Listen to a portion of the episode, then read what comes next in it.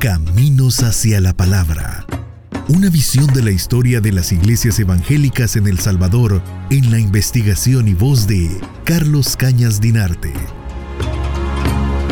Para diciembre de 1896 en San Salvador, el reverendo Samuel Purday revelaba que mantenía dos congregaciones separadas aproximadamente unos dos kilómetros la una de la otra y que básicamente mantenía en cada culto una asistencia de unas 30 a 40 personas. Fue amenazado por los periódicos y los cultos católicos, pero cada vez su palabra hacía que más personas eh, lo buscaran, ¿verdad? Llegaban universitarios, eh, intelectuales, a interrogarlo acerca de sus intenciones de fundar una iglesia no católica dentro del territorio nacional. Además, eh, él contaba con el apoyo directo de Francesco Pensotti, eh, quien iba y venía de Guatemala el 7 de diciembre de 1896, se reúne con el reverendo Purday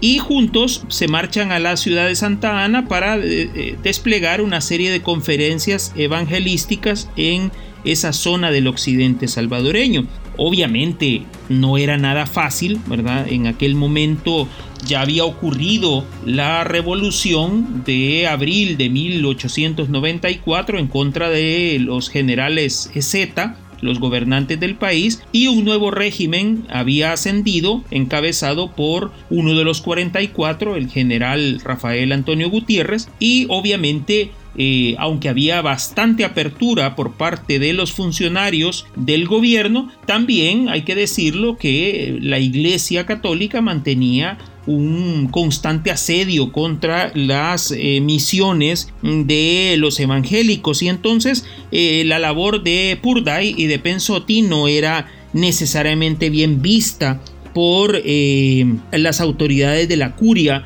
del obispado de San Salvador y del arzobispado de San Salvador que eh, obviamente veían eh, una amenaza directa a sus intereses en cuanto a estos misioneros que eh, llegaban al territorio salvadoreño.